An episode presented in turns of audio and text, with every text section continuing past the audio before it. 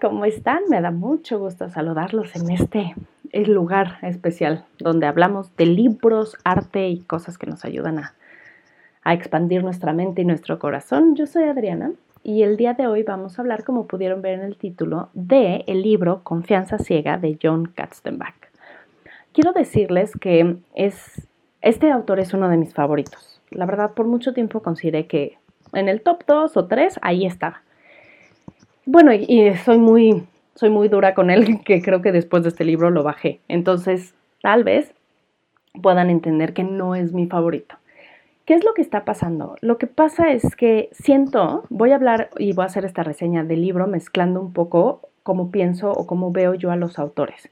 Quizá tiene que ver un poco con que yo estoy escribiendo mi primera novela, pero lo que a veces siento que sucede es que si, si tienen una fórmula que funciona, pues la van a seguir usando y sobre todo en un género, un subgénero como es el misterio, la novela negra, eh, la novela policíaca, donde pues ya sabes que te tienen que sorprender. Entonces, este hombre es muy bueno en eso, es muy bueno haciendo historias y te tiene así. Cuando salió su primer libro, El psicoanalista, todo el mundo estábamos con el libro pegado a la mano. Bueno, o sea, no fue un fenómeno tipo Harry Potter, pero muchísima gente lo leímos. O sea, era de verdad un no poder parar. Y eso está increíble, o sea, esto es, increíble, ay, ahora que lo veo del otro lado, que alguien te pueda provocar esa necesidad, esa, ese misterio, eso querer ver qué más viene, que, ¿no? Entonces, pues cuando ya escribes 15 libros es muy difícil que sigas siendo completamente disruptivo y que generes algo nuevo. Está bien, ese es su estilo, él escribe este tipo de novelas.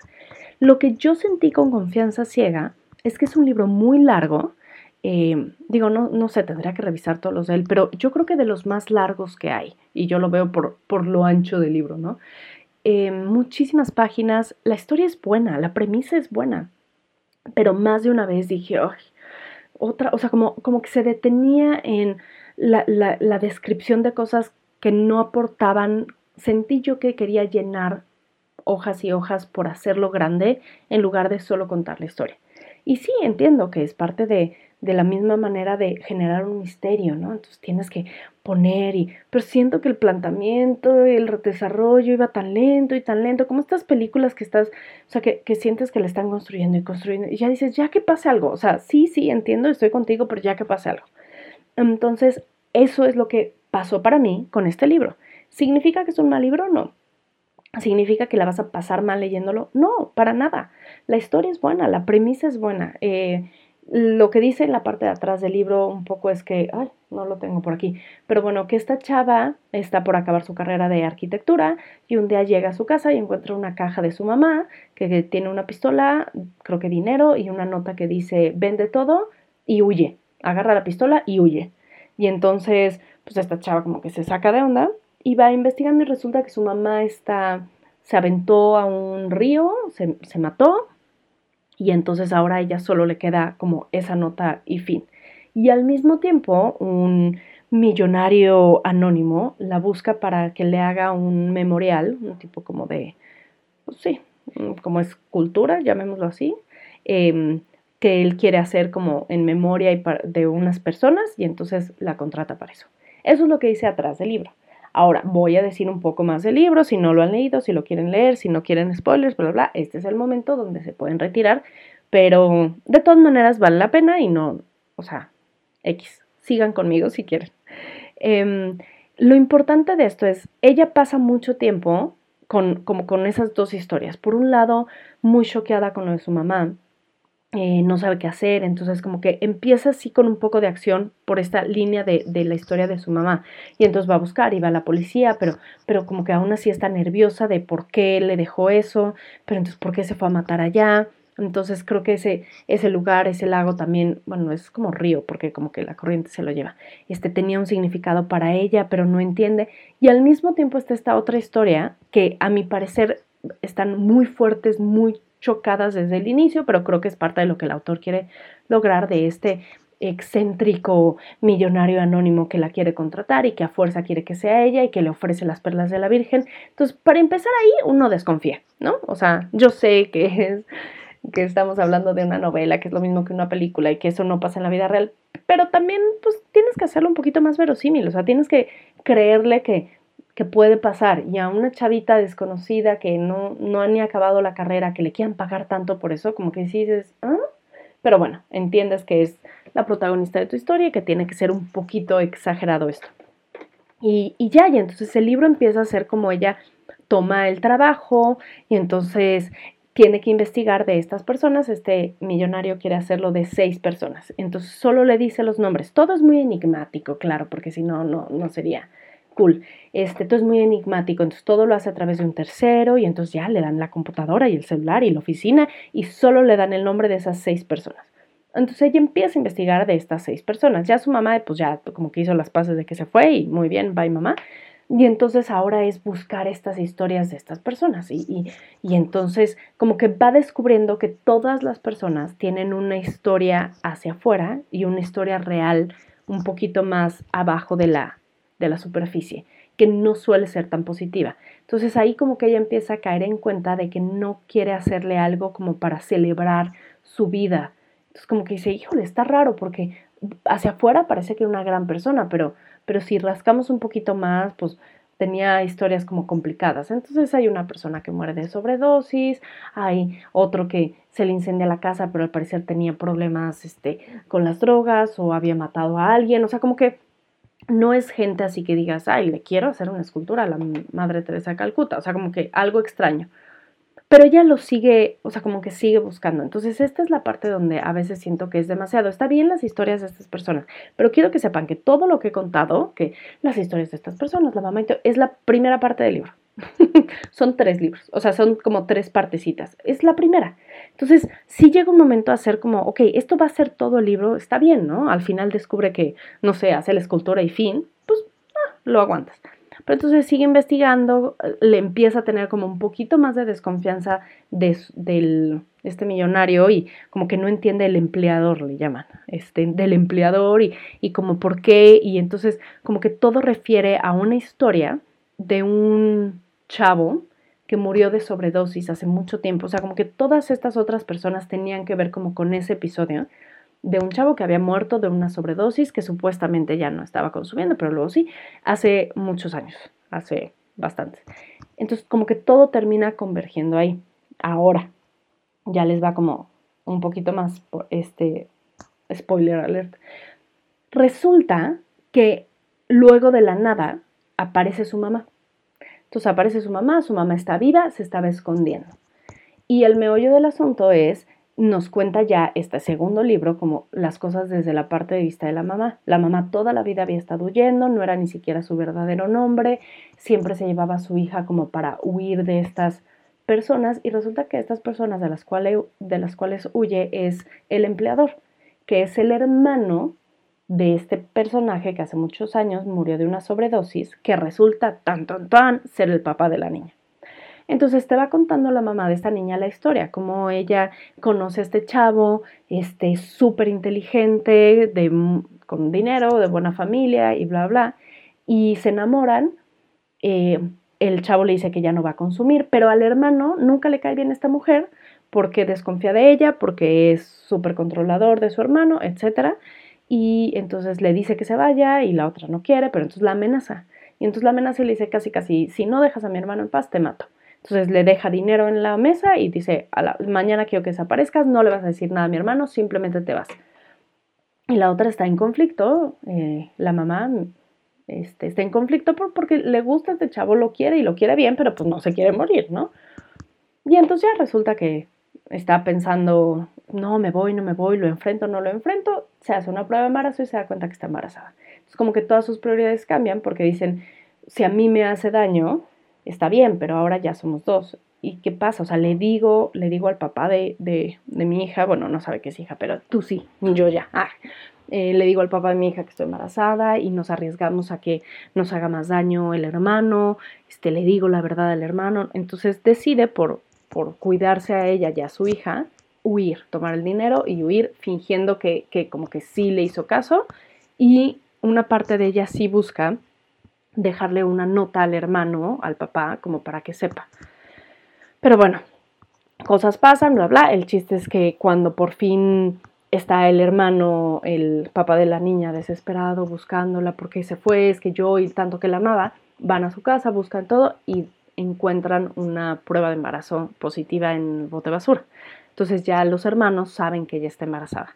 Eso la mamá no lo sabía, no sabía que, que tan rápido habían encontrado como que la verdad y entonces eh, pero le empiezan un poco a buscar y la mamá se pone nerviosa porque el deseo de buscarla es todavía más grande, tanto del papá de la niña por ver a la niña como del hermano por, por no sabemos, o sea, no sabemos si sí le quiere hacer daño, si sí si, la quiere encontrar en serio como para que su hermano tenga esta felicidad o no, y entonces se vuelve ya una obsesión terrible para los dos.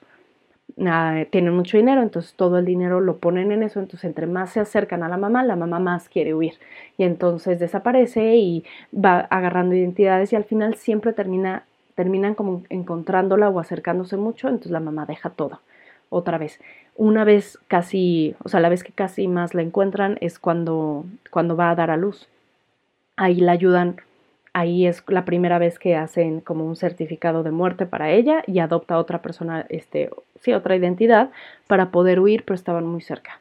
Al final, para lo que resulta es que, pues el hermano en su obsesión por buscarla, el papá del niño, parece ser que entonces eso es lo que lo lleva a perder la cabeza, a más drogas y a morir. Entonces ahora el hermano también la culpa porque, pues por su culpa se, murió su hermano, ¿no? alguien muy, muy enojado con la vida. Y, ya, y entonces como que esa es la historia de la mamá que está en medio, le explica todo eso a su hija, le dice es que no puedes estar cerca de él, es que de verdad, y entonces como que la otra, hay otra cosa que no me gustó, es como, pero ¿y si sí? ¿Y si es bueno? ¿Y si no? ¿Y si, y si realmente es mi manera de reconectar con mi tío? O sea, como que hay ahí un momento que, que yo quería meterme al libro y sapear a la chavilla esta pero ya medio vas intentando. Y luego la tercera parte del libro es como, ya todo mundo sabe todo, ya todos sabemos la verdad, este, entonces, ¿qué hago con esto? Entonces, la chava como que sigue un poco el, la, o sea, pues sí, la historia o, o la falsedad de que está trabajando para el empleador y entonces, pero el empleador ya sabe que como que ya está descubriendo la verdad y entonces medio desaparece, pero entonces la otra empieza agarrando los tips de la mamá o esta como personalidad que también tiene la chava como de huir, de reinventarse, entonces va a lugares, sigue juntando como partes de la historia para ver qué tenían que ver y bueno, al final los seis personas del memorial es que le habían hecho daño a su hermano, ¿no? Era, era como gente que, que, le había hecho mal en la vida al hermano y por eso eh, habían terminado muriendo, que seguramente fue el hermano ricachón, el empleador, y entonces como que la chava entiende que era más bien como contarle la historia, le estaba contando la historia a ella de su hermano y de todo, o sea, quería como vengarse de quien le había hecho mal. Y le hubiera encantado al empleador que casi casi en el centro de, este, de esta intervención arquitectónica de estas seis personas estuviera su mamá casi casi colgada, pero pues se le adelantó y se mató ella, entonces pues ya, no, no, puede, no puede hacer eso el empleador.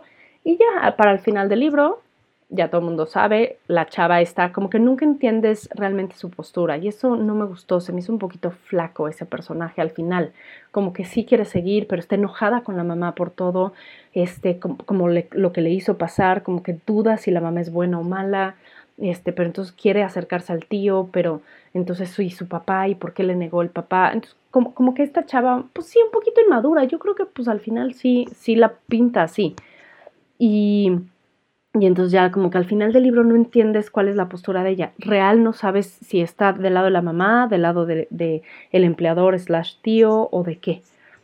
Y luego ya hay un encuentro al final donde están los tres, ¿no? La mamá, el tío y la chavita. Y pues lo que quieren es, la mamá quiere matar al tío, el tío quiere matar a la mamá, o sea, así una masacre. Y hay este momento donde pues llegan como con una solución. Lo que no quieren es llevarse ambos o sea, los tres, lo que están en acuerdo los tres es que quieren que esta chavilla pues siga adelante y viva, ¿no? Entonces, el empleador resulta que de todas maneras está enfermo y va a morir, entonces como que no es que él valore mucho su vida, solo no quiere que se la quite la, la mamá, o sea, como esta maldita no me va a matar, este, prefiero yo darme un tiro o lo que sea, y, pero lo que sí quieren es que como que la chava viva y tenga esta vida feliz y sigue el legado de la familia, bla, bla. Entonces, eh, como que, y la mamá obvio lo quiere matar y él quiere matar a la mamá, entonces, pero como que llegan al acuerdo entonces de que dejen que la chavita corra, huya, y, y, y ya que esté ella sana y salva, estos dos, o sea, la mamá y el tío, están apuntándose una pistola el uno al otro, el que micro dispare antes, pues va a matar al otro.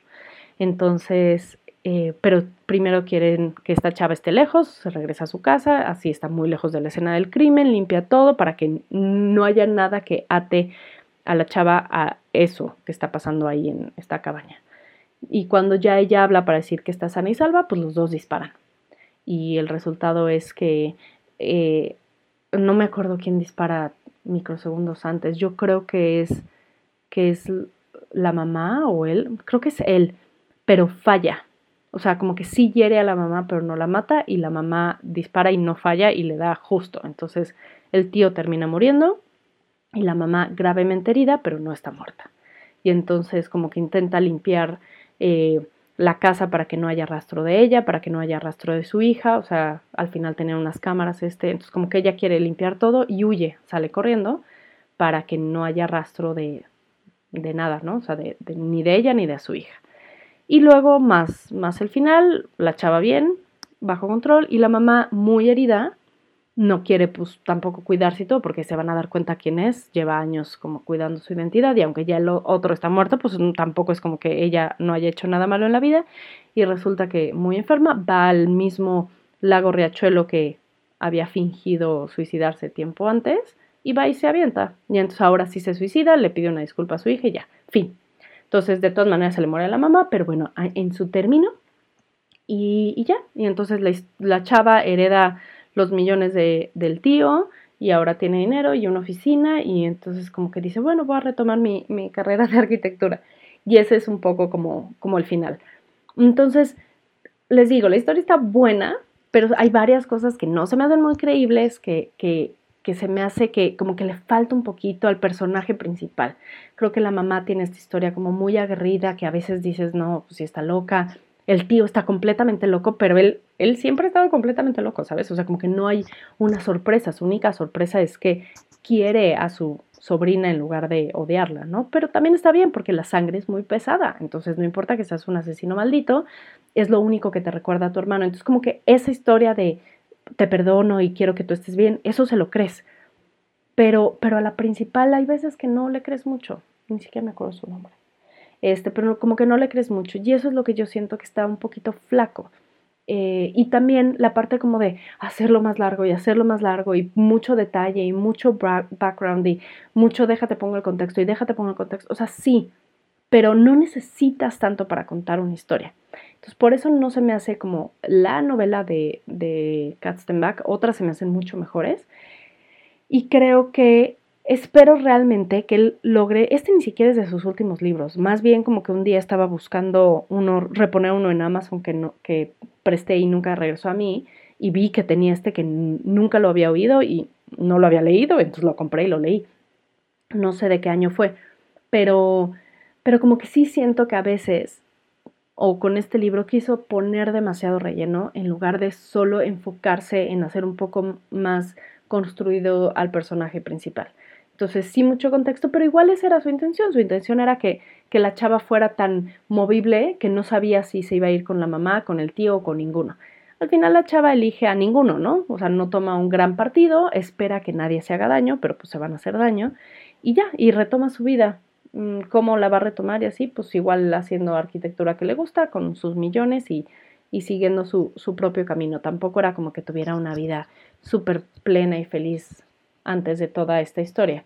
Pero de ahí un poco, este es el resumen, esto es de lo que trata el libro, les digo, no es malo, pasan un buen rato, pero la verdad es que hay tantos libros maravillosos allá afuera que a veces no conviene literal un poco como perder el tiempo o invertir tanto tiempo en algo que si no te va a llenar. Y eso es probablemente algo también negativo de nuestra época, como que siento que antes, no sé, visualicen hace 50 años que leías 100 años de soledad o así, pues te lo echabas completito y si había cosas aburridas, pues ni modo, o lo que el viento se llevó y estas descripciones y así.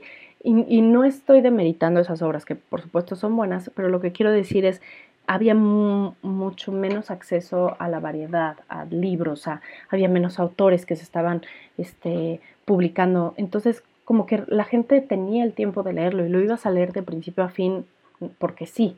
Y ahorita con tanta oferta, con tantas cosas, como que puede ser un poco más selectivo. A mí me cuesta mucho trabajo dejar los libros, es como las películas, o sea, como que ya que estás ahí en el cine es muy difícil que digas, no, esto es una basura y te salgas. Pero en los libros sí, sí creo que tengo que ser un poco más selectiva. Este, este realmente es porque pues es Kastenbach, entonces pues confío en él, creo en él y, y seguí y seguí y seguí y no me arrepiento de haberlo leído.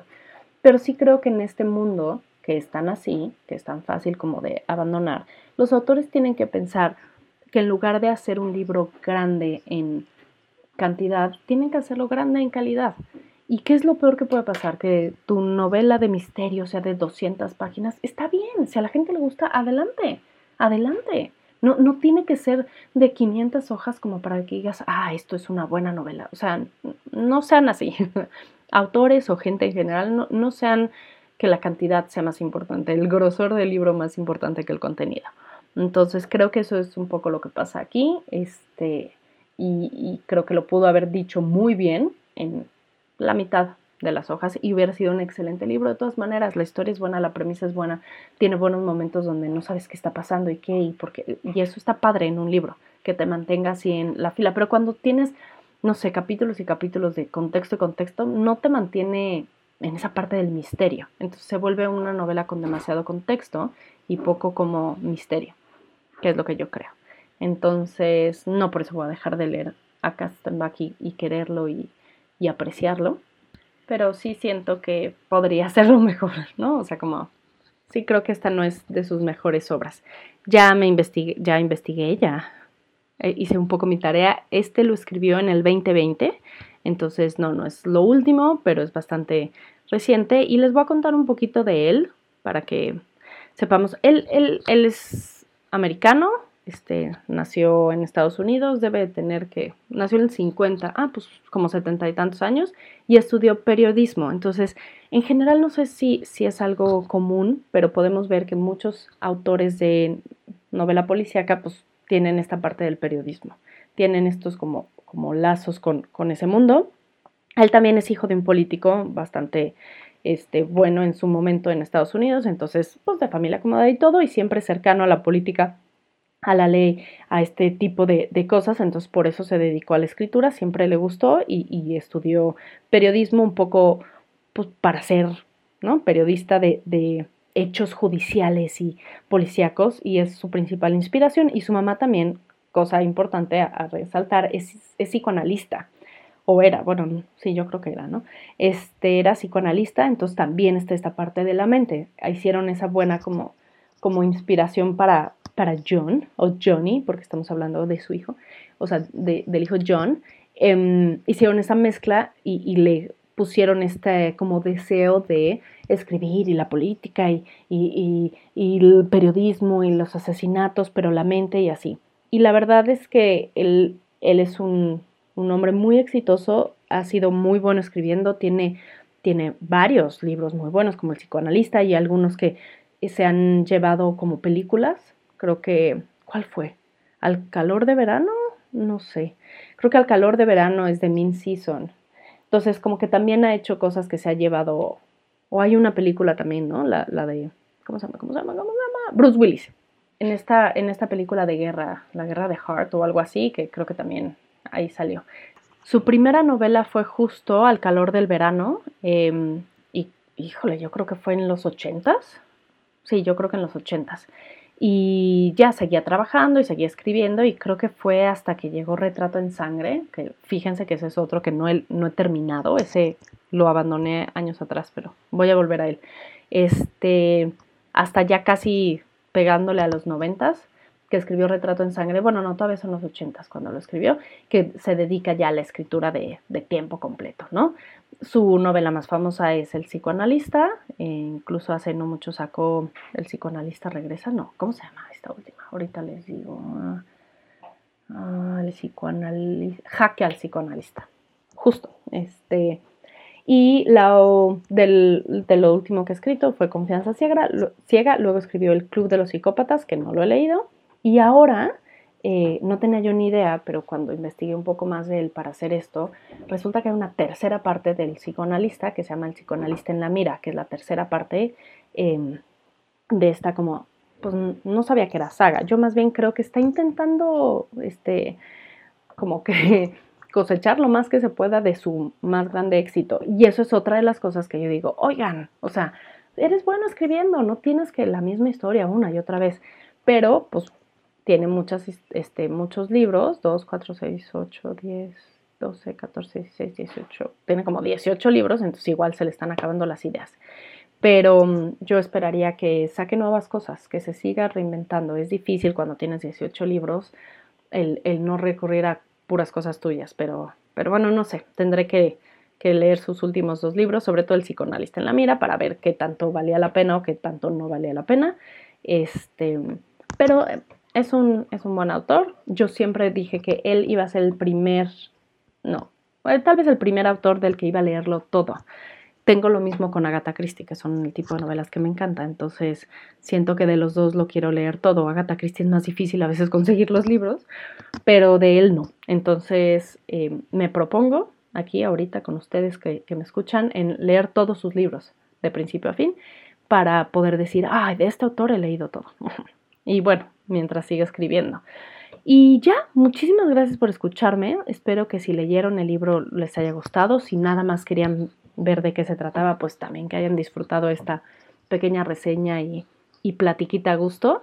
Y que, mm, o sea, con lo que yo quisiera que se quedaran, porque acuérdense que siempre le pongo como el toque especial a estas reseñas, es sean fieles a quienes son ustedes, sean fieles a su estilo, a lo que les funciona, pero también prueben, jueguen, hagan algo más, intenten algo diferente. Ya sabemos que John Katzenbach es increíble haciendo estos thrillers policíacos. ¿Qué tal si en lugar de solo seguir reescribiendo historias del psicoanalista, ¿por qué no intenta algo distinto? Ese también es como mi recomendación hacia ustedes. O sea, ya sabes que esa falda negra que te pones en todos los eventos familiares te queda súper bien o en todas las cosas de negocio, te queda bien, te ves bien. Perfecto, hoy ponte un vestido rojo, rompe no, siempre tenemos que ir a lo que nos funciona y nos hace sentir seguros y lo que vende. También a veces se vale salirte de eso y, atreverte a ser más tú. ¿Cómo vas a saber si eres, si te ves bien en el vestido rojo si nunca te lo pruebas? ¿Cómo sabes si John Katzenbach es increíble haciendo novelas románticas si no lo ha intentado? Igual lo ha intentado y no se le ha publicado porque es nefasto. Pero lo que queremos rescatar de él, o lo que yo quiero invitarlos a ustedes, porque quien me importa son ustedes, no John Castemac, es, está bien que te sientas cómodo haciendo algo, pero es increíble salir de tu zona de confort. No solo puedes descubrir otras maravillas allá afuera, sino simplemente estás ejercitando tu propia identidad al buscar qué sí te gusta y qué no te gusta. Entonces, haz algo distinto. Hoy, busca algo diferente. Si siempre lees un tipo de libros, lee un tipo de libros distinto cómprate ese vestido rojo, prueba esa marca de cerveza, o sea, intenta salir de tu zona de confort con algo tan sencillo que puede ser probar algo nuevo de comida, un nuevo sabor de helado, o puede ser algo tan grande como empezar a escribir tú tu propia novela o pintar o meterte a clases de zumba, ni siquiera sé si sigan haciendo clases de zumba, pero bueno, pilates de pared o estas cosas que están ahí, lo que sea, trata algo nuevo porque tú y quien eres ahí va a estar, siempre va a estar, ya tienes tus fórmulas de éxito, ahora exígete un poco más, empuja los límites un poco más para que te encuentres no solo en lo cómodo, sino eh, fuera de tu zona de confort, en la aventura. Muchísimas gracias por haberme escuchado, espero que les gusten las reseñas, espero que disfruten este tipo de contenido. Estoy abierta a cualquier tipo de feedback, me ayuda muchísimo saber cómo quieren este tipo de reseñas, qué les gusta, qué no les gusta y que podamos generar muchísima más conversación y diálogo. Yo desde aquí les mando un abrazo donde sea que estén, sigan leyendo, sigan disfrutando el arte y nos escuchamos muy pronto. Bye.